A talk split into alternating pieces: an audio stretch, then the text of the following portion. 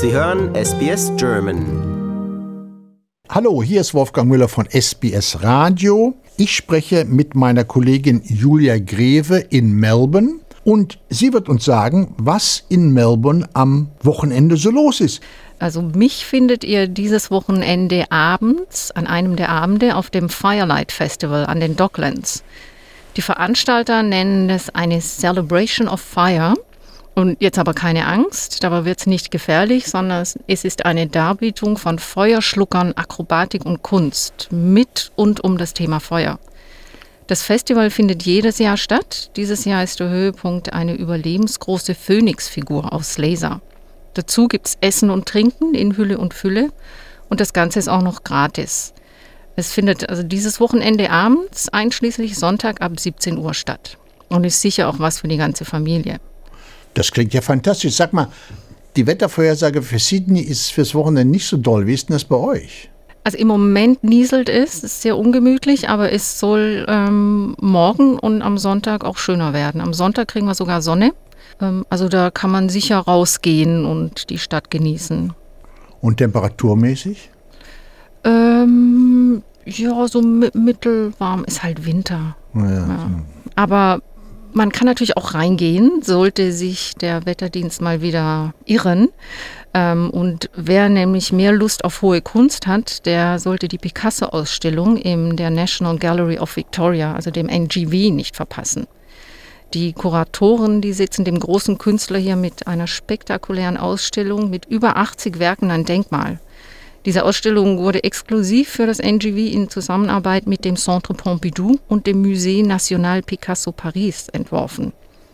Die Ausstellung findet noch bis 9. Oktober statt. Ähm, da das eine Sonderausstellung ist, wird da ein Eintritt fällig, aber die ständige Ausstellung, die durchaus auch sehenswert ist, die ist immer umsonst. Picasso ist ja was Schönes, hm. muss ich sagen. Ja, und also die haben nicht nur Bilder von Picasso da ähm, zusammengetragen, sondern eben auch Kunstwerke von seinen Zeitgenossen, mit denen er zu tun hatte und die sich gegenseitig beeinflusst haben.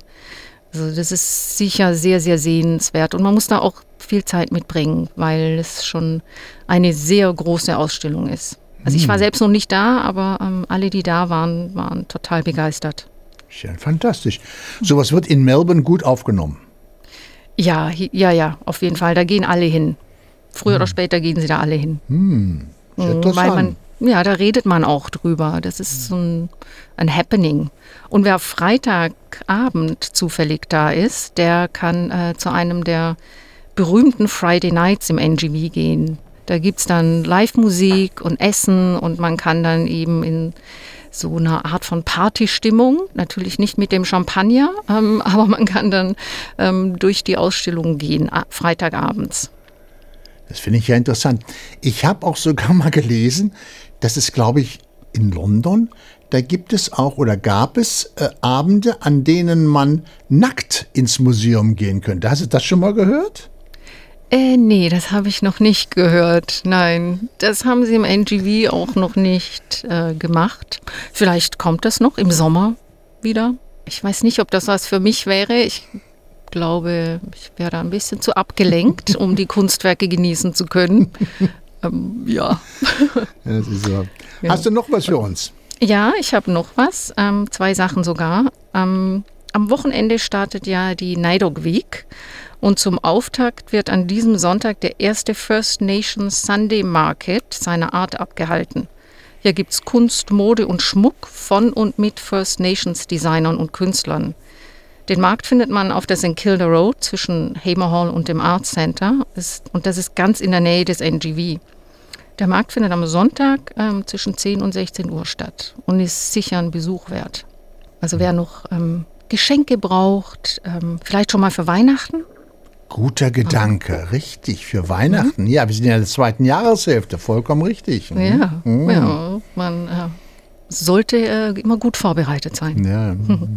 Und dann habe ich aber noch einen Tipp, ähm, der ist, glaube ich, auch für Familien ähm, sehr schön. Im Botanischen Garten findet ähm, Lightscape statt. Das sind Lichtinstallationen gepaart mit Sound und Musik, die sich über zwei Kilometer durch den Garten erstrecken. Eine Kathedrale aus Licht bildet dabei den Höhepunkt. Ähm, ihr solltet anderthalb bis zwei Stunden dafür einplanen und das findet äh, immer abends ab 5.15 Uhr statt, also 17.15 Uhr bis circa 21 Uhr am Freitag und Samstag und am Sonntag bis 20 Uhr. Das ist, ähm, also wenn ihr schon mal von diesen Immersive Kunsterfahrungen gehört habt, das ist, glaube ich, ein ähm, gutes Beispiel dafür, wo man eben in unterschiedlichen Dimensionen die Kunst ähm, erfahren kann. Und das auch noch draußen und im Botanischen Garten. Wir hatten ja in Sydney vor kurzem diese Lichtausstellung Vivid, nennt die sich. Mhm. Und das ist natürlich alles schon vor Jahren gut geplant. Und nachdem jetzt der Strom so teuer geworden ist, haben natürlich auch viele Leute gesagt, ah, liebe Leute, muss das denn sein? Diese Stromverbindung, so ein Unfug, kann man das nicht abstellen? Also mit dem Licht und so, das hat hier in Sydney Kritik den eingebracht. Ja, das kann ich verstehen, aber gerade in schweren Zeiten sollte man Kunst wirklich zugänglich machen, weil das doch auch ein bisschen ablenkt. Und ja, der, der Schwerpunkt liegt zurzeit sehr auf Lichtspektakel und Laser, ähm, aber es ist nun mal Winter und das ist doch auch ein bisschen gut für die Seele, wenn man schöne Lichter in, in Kombination mit Musik und Geräuschen hat und dann ach, den, den, das Elend mit den hohen Strompreisen ein bisschen vergessen kann. Wie wahr. Julia, ich wünsche euch viel Vergnügen, gutes Wetter für diese Veranstaltung und äh, ja, und ich wünsche auch dir ein schönes Wochenende. Ja, danke schön, das wünsche ich dir auch. Lust auf weitere Interviews und Geschichten? Uns gibt's auf allen großen Podcast-Plattformen wie Apple, Google und Spotify.